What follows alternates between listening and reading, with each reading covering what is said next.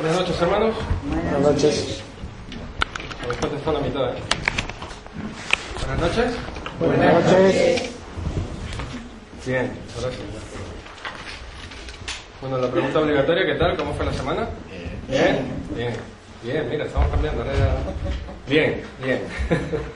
Me alegra. Bien, gracias a Dios. Aquí estamos una semana más, un fin de semana más, en su comienzo, en, eh, en la culminación también de la semana. Semanas duras, semanas a veces más fáciles, pero hay cosas que no tienen que cambiar. Mm. Y es nuestra fe, nuestra firmeza, nuestra, nuestra eh, ganas de estar y de, y de seguir trabajando bien. Llegamos al último punto, vamos a ir a nuestras Biblias, a Efesios capítulo 6. Y llegamos pues hoy al- a la última parte de nuestra armadura, la, la más famosa. ¿Sabéis cuál es? ¿Alguien lo sabe?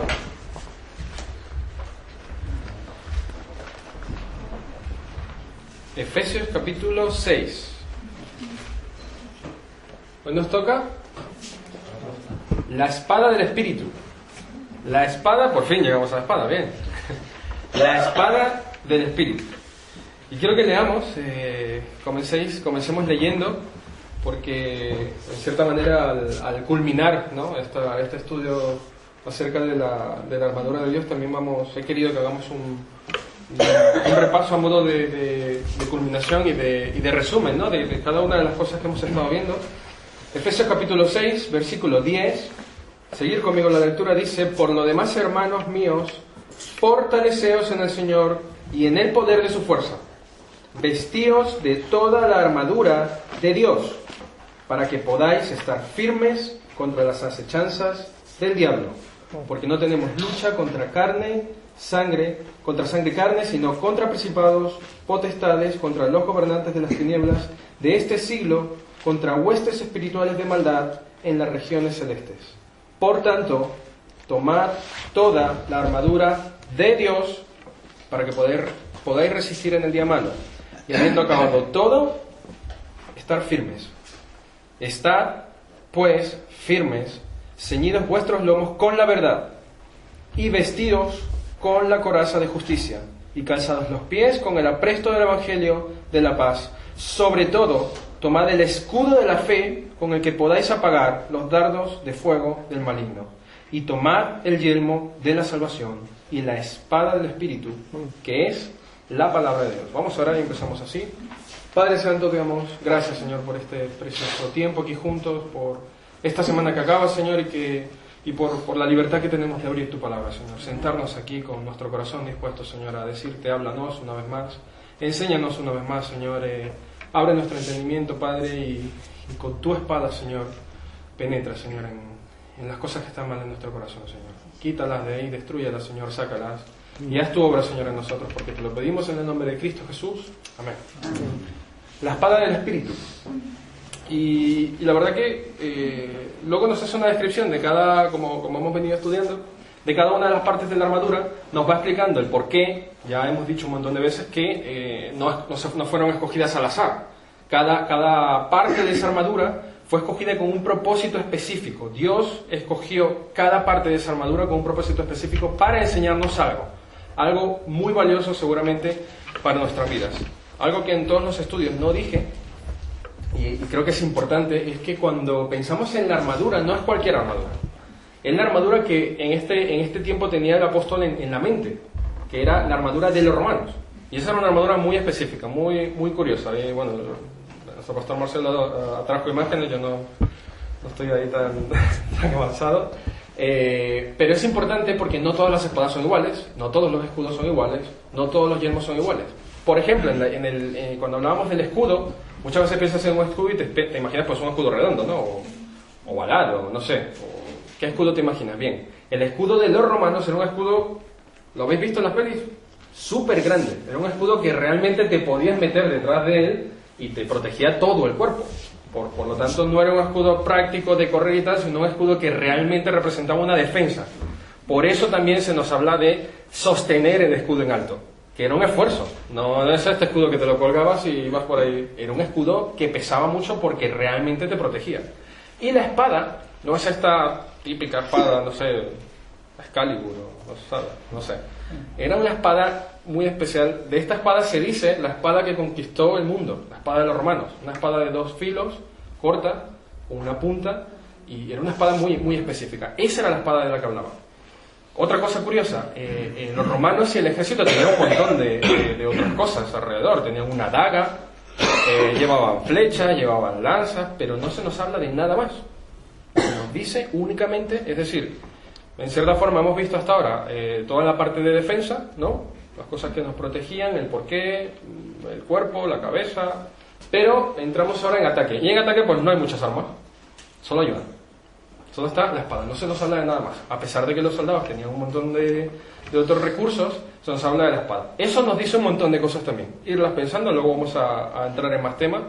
Pero una espada, por ejemplo, no te da tampoco mucho alcance de daño, y menos si es corta, ¿no?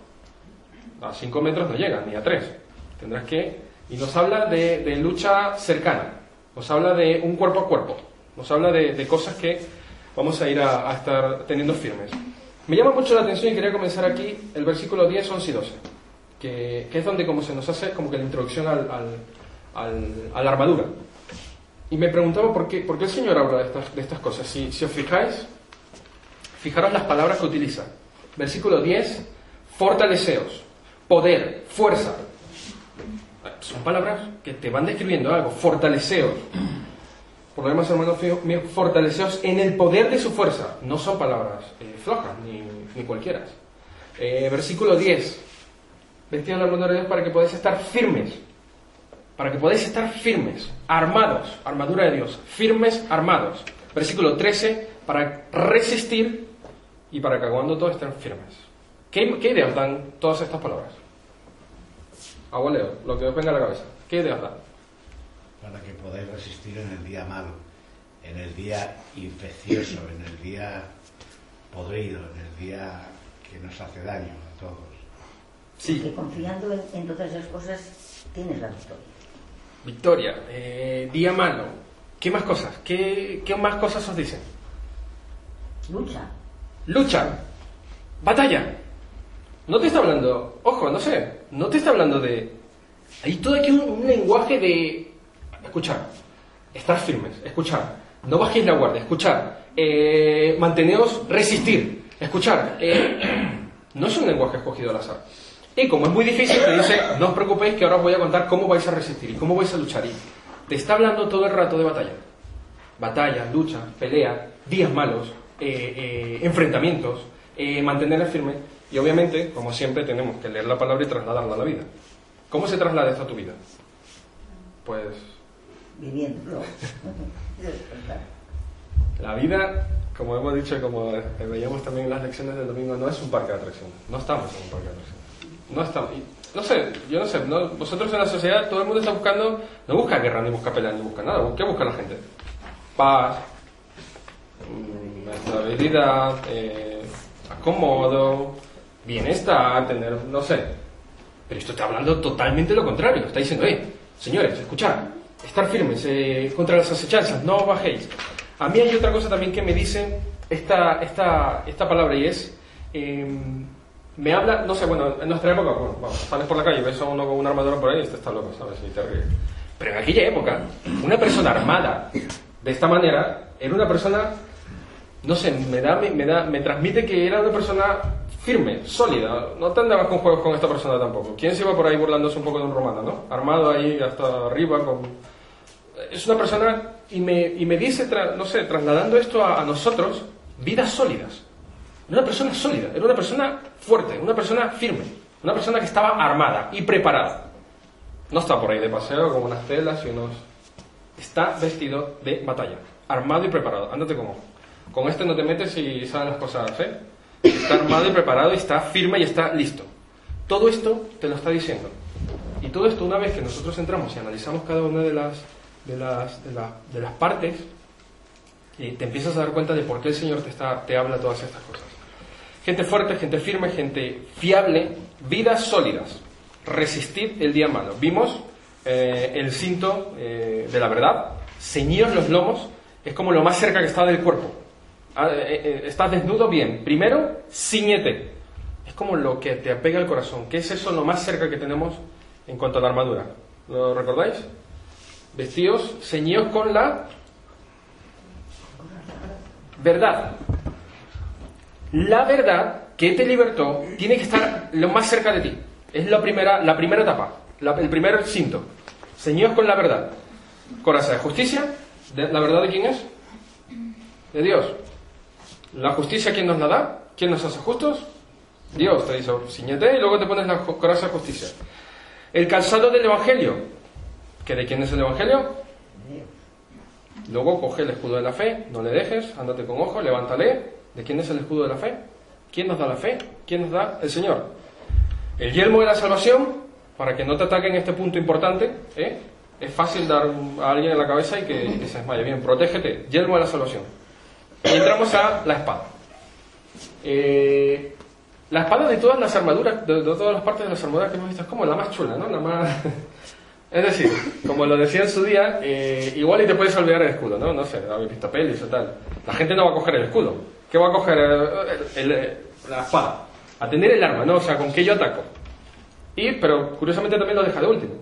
Como diciendo, no, esperar. curiosamente también lo deja de último. Pero llegamos a la espada. La espada, mm, si nos vemos eh, en todo el mundo, en la ficción, no sé, en las películas, pues siempre como la espada tiene como un protagonismo especial. Eh, ¿Cuánto se ha hablado del famoso este rey eh, Arturo y su, su super espada cuál era? Excalibur, ¿no? La mega espada indestructible, no sé qué. Eh, ahí en Escocia, con que se libertó toda la, la- este William Wallace, tenía su famosa espada, esta espada escocesa, esa sí que era una pedazo de espada, la escocesa, famosa también. No, no, sé, no se habla de, del escudo que llevaba este hombre, o de, de qué, qué- qué zapatos, qué sandalias llevaban, ¿no? ¿Qué se hace famoso de la armadura? Aquí en España tenemos a quién? ¿Sí? ¿Sí? ¿Cómo se llamaba la espada, lo sabes? Ahí está.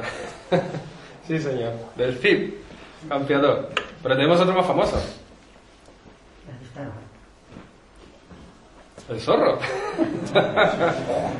Hombre, Comparado con el sí, comparado con el Cid. Luego vemos, eh, no sé, pensaba también, eh, si, si, si ya saliendo un poco, no sé, de la historia, entras en, en, eh, si pensáis en las naciones y tal, siempre ha habido una guerra por ver quién tiene el arma más potente, ¿no? De, de qué costó la, la- o sea, que, que era lo que se peleaba en la Guerra Fría? ¿Recordáis? ¿Quién tenía más?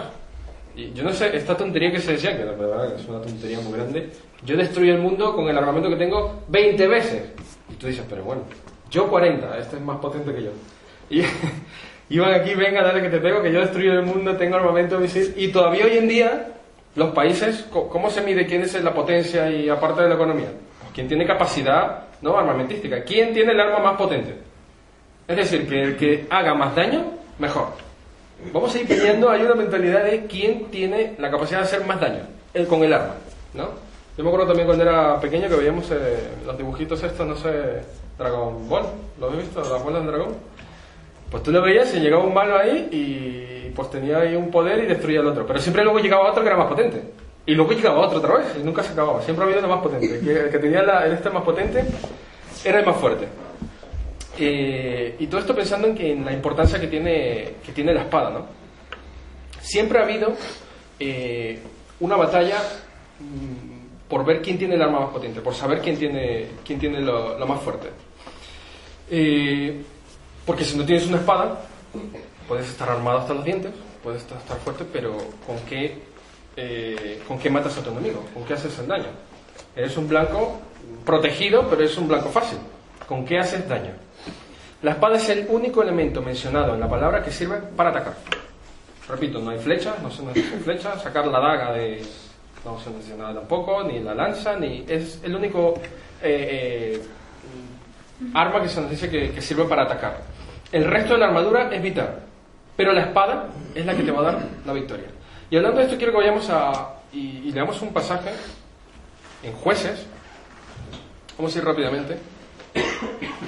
Porque aquí se nos ilustra en Jueces 7. ¿Conocéis la historia que se cuenta en Jueces 7? Es la historia de el famoso Gedeón. La historia de Gedeón. Una historia tremenda. Una victoria tremenda. Y si tú la analizas, esta victoria, bueno, ya conocéis un poco, Gedeón y todo el pueblo de pues estaba ahí eh, oprimido por eh, los amalecitas, los madianitas, y, y, pues no tenía tal, el Señor le da una visión a Gedeón, le dice, mira, vete y pelea contra esta gente, se juntan para destruir a Israel y se juntan 135.000. Israel junta a todos los que tenía, a ver cuánto hay aquí, y juntaron 32.000. Hay una diferencia importantísima. Es decir, no vas a ganar. No vas a ganar y como te vayas a pelear y, y- igual lo pierdes todo. Lo poquito que te queda igual lo pierdes todo. Pero Dios, que es Dios, pero el Señor que es el Señor dice, no, 32.000 son muchos. ¿Recordáis la historia? Dice, no, quítame, a ver, el que tenga miedo aquí, que, que piense que vamos a perder, que se vaya. y quedaron 10.000. Obviamente dice, mira, lo siento, yo me voy a mi casa, tengo miedo, se fueron. Luego le dice, el que beba del río tal, y quedaron al final 300. Ya, era una locura 32.000, 300 ya ni hablar. Recuerdo, os recuerdo, tenían 135.000.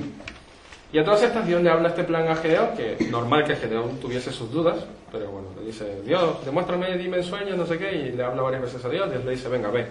Y le dice, re- em, eh. Eh, rodea el campamento de los madianitas, eh, y a la voz de, ¿recordáis lo que dice? Vamos a leerlo. Versículo, capítulo 7, versículo, bueno, vamos a leer el 19. Llegaron pues Gedeón y cien hombres que llevaba consigo al extremo del campamento al principio de la guardia de la media noche, cuando acababan de renovar los centinelas y tocaron las trompetas y quebraron los cántaros que llevaban en sus manos. Y los tres escuadrones, escuadrones tomaron las trompetas y quebrando los cántaros, tomaron en la mano izquierda las teas y en la derecha las trompetas con que tocaban y gritaron, por la espada de Jehová y de Gedeón. Curioso grito, por la espada de Jehová y de Gedeón. ¿Y sabéis qué pasó?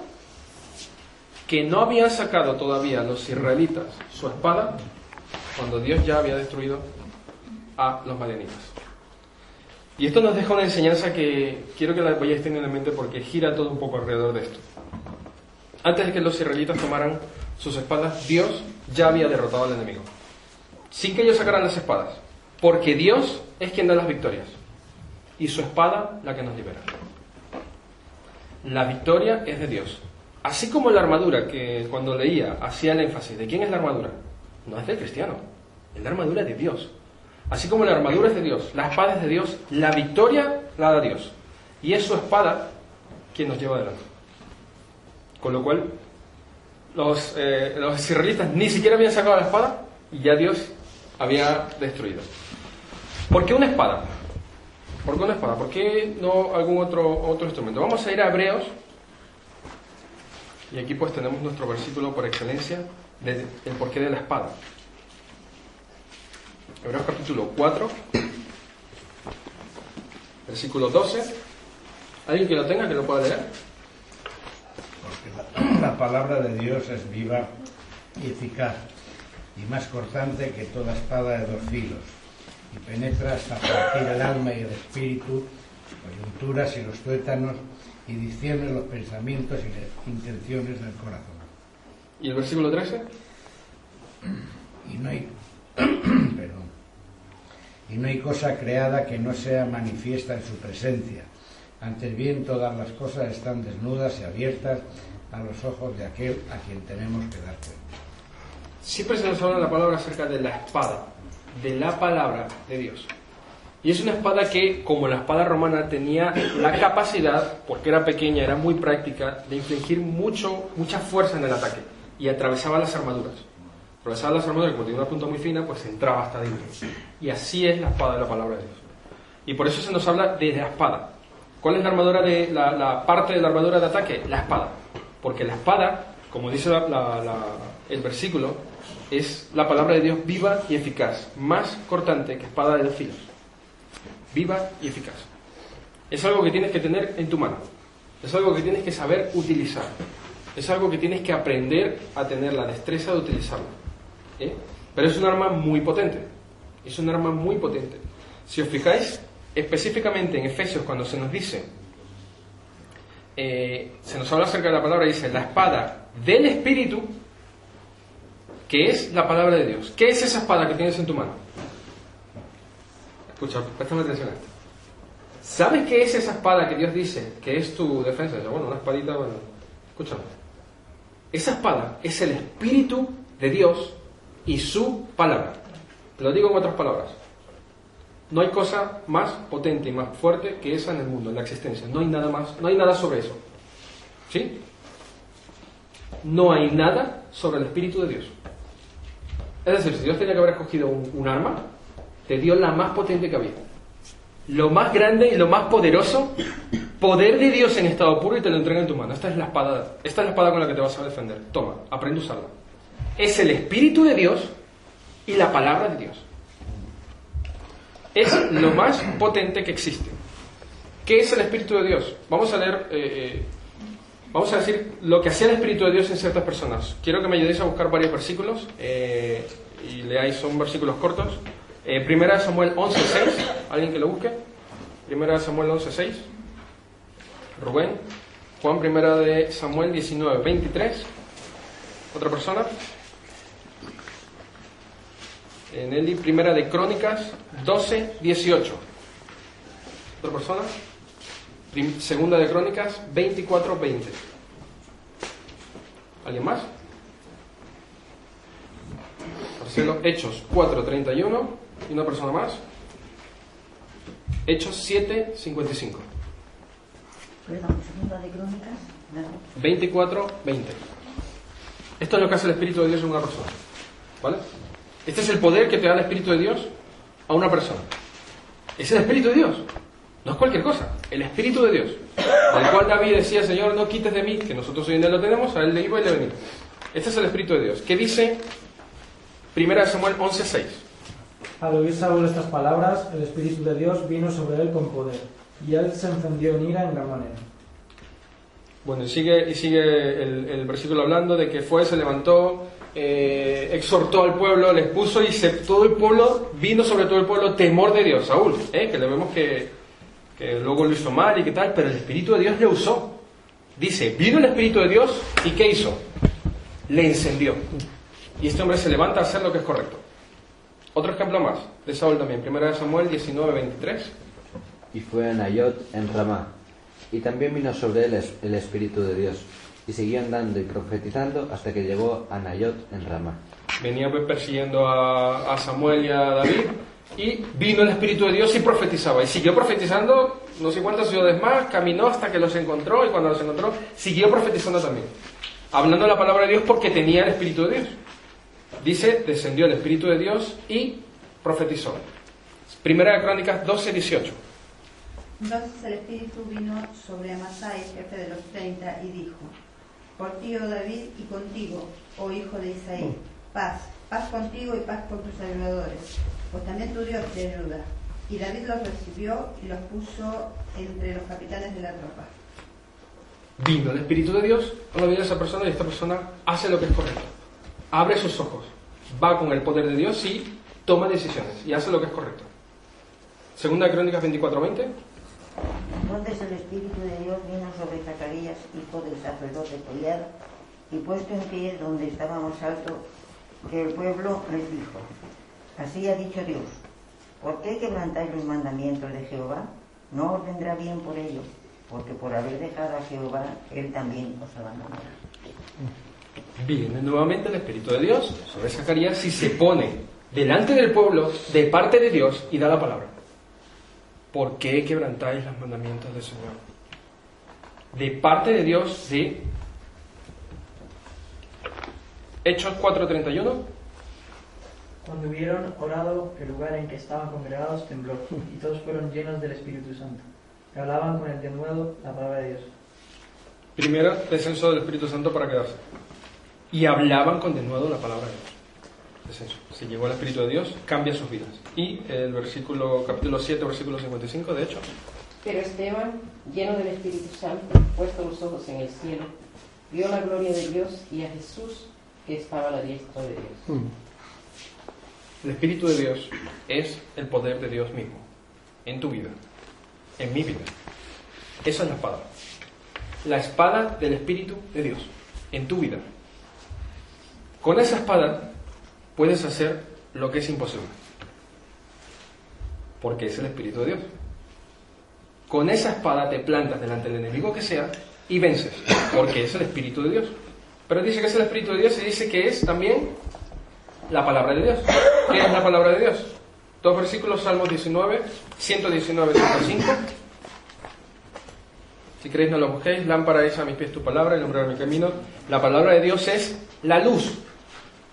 La luz. Lo que ilumina. No te salvaste por... mm, Te salvas porque la palabra llega a tu vida, la comprendes y ilumina tu vida. La palabra de Dios viva y eficaz. Otra cosa más que es la palabra de Dios, lo busco yo, Juan 17, 17.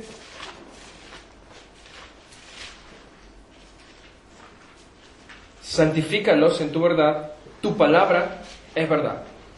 La segunda cosa que es la palabra de Dios es la verdad. La palabra de Dios es luz y la palabra de Dios es la verdad. Y la espada es el Espíritu de Dios y es la palabra de Dios. ¿Conectáis todo esto? Ni Excalibur ni... Esa es la, arma, el arma que te ha dado Dios a ti para defenderte. No es cualquier cosa. Y sabéis, me gusta pensar en esto.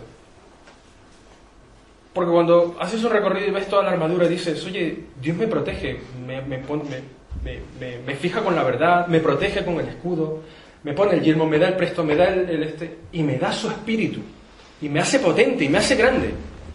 Y todos estos son palabras de grandeza, son palabras de fuerza, de firmeza. Y yo me pregunto entonces, ¿por qué nosotros muchas veces vivimos derrotados? No tiene sentido. Es decir, de parte de Dios, si tú lo lees y lo analizas, dices, yo te he dado todo lo que necesitas. No está bien que tú estés por ahí así. El problema no es mío. ¿Qué nos ocurre, hermanos? ¿Por qué vivimos muchas veces la vida y vivimos como derrotados? Cuando Dios no solo ya te da todo lo que te hace falta, sino que encima te equipa. Dice, "Eh, escúchame, mira, te pongo todo, escúchame, y no te lo quitas, ¿eh? La armadura, te pongo el yermo, te pongo el, el escudo, te pongo y te voy a dar la espada. Esta no es una espada cualquiera. Es mi espíritu, es mi palabra. Úsala bien, sé diestro. Ve y enfréntate que vas a vencer. Hablamos de batalla, hablamos de pelea, hablamos de que, que, eh, del arma que nos ha puesto Dios. Pero ¿por qué entonces vivimos derrotados?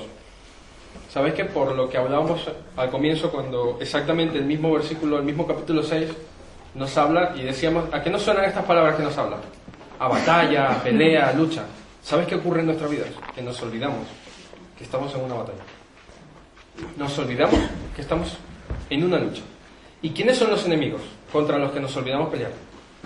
Porque dejemos claro una cosa, mm, nadie en su propio ejército, quitamos los, no sé, los romanos contra los que sean, saco mi espada y ataco mi- a mi compañero, ¿no? Eso, no. La espada es para atacar a quién? Al enemigo. Pero misteriosamente, como no tenemos tantas cosas que hacer hacia afuera, no sé por qué sacamos eso, de dónde sacamos aquello, empiezas a ver enemigos en casa. ¿Por qué nos pasa esto? ¿Cuáles son los enemigos que nos hacen daño, que nos destruyen, que nos, que nos, que nos rompen la vida?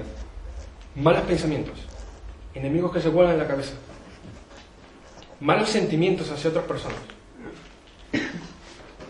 Eh, pensamientos carnales destructivos. ¿Para qué, es esa, esa, esa espada? ¿Para, ¿Para luchar contra quién? Contra las tentaciones. Contra las tentaciones. Ahí tienes tu enemigo delante. Tu enemigo se ríe cuando tú estás dando la vuelta buscando por otro lado, donde no están allá. Las tentaciones están ahí, todos los días. Te cogen la espalda. No te destruyen. ¿Sabes por qué no te destruyen? ¿Me lo dice alguien? ¿Sabéis por qué no te destruyen? Tú estás dando la vuelta ahí, mirando, me perdí. Estás buscando la guerra por otro lado. Y te atacan y te atacan. ¿Sabes por qué no te destruyen? Porque tienes la armadura puesta, que te ha puesto el Señor. La diferencia es que cuando tienes el escudo arriba, pues el daño no te lo llevas tú. Cuando tienes, te pega el daño, no te matan, pero el golpe te lo llevas. Y vivimos por ahí, así, arrastrados. Enemigos contra los enemigos de la fe. Gente que se levanta, que dice, que hace, y tú no dices nada. Tú estás ahí plantado, con tu espada, y no dices ni mu. ¿Lucha contra quién? Contra tu pecado. Tu pecado, hermano, mi pecado. Allí está, sigue estando. Lucha y sigue estando tu enemigo de pie, firme, mirándote delante. No has- no lo has derrotado todavía, o sí. Alguien me levanta la mano y me dice, yo, yo, yo me acabé con él, lo reventé. Una lucha por la santidad. ¿Os parecen pocos estos enemigos? ¿Os parecen débiles? ¿Os parecen mm, pequeños? No son tiempos de buscar paz, relax, bienestar, descansar, estar tranquilos. Tengas la edad que tengas. No se acabó la pelea. El Señor no vino todavía. El Señor no vino todavía. Y el Señor nos ha equipado con la armadura de Dios, donde nos da, por último, la arma más potente que hay. Su espíritu y su palabra. No hay nada más potente que exista en este mundo. La palabra de Dios se cumplirá hasta la última letra.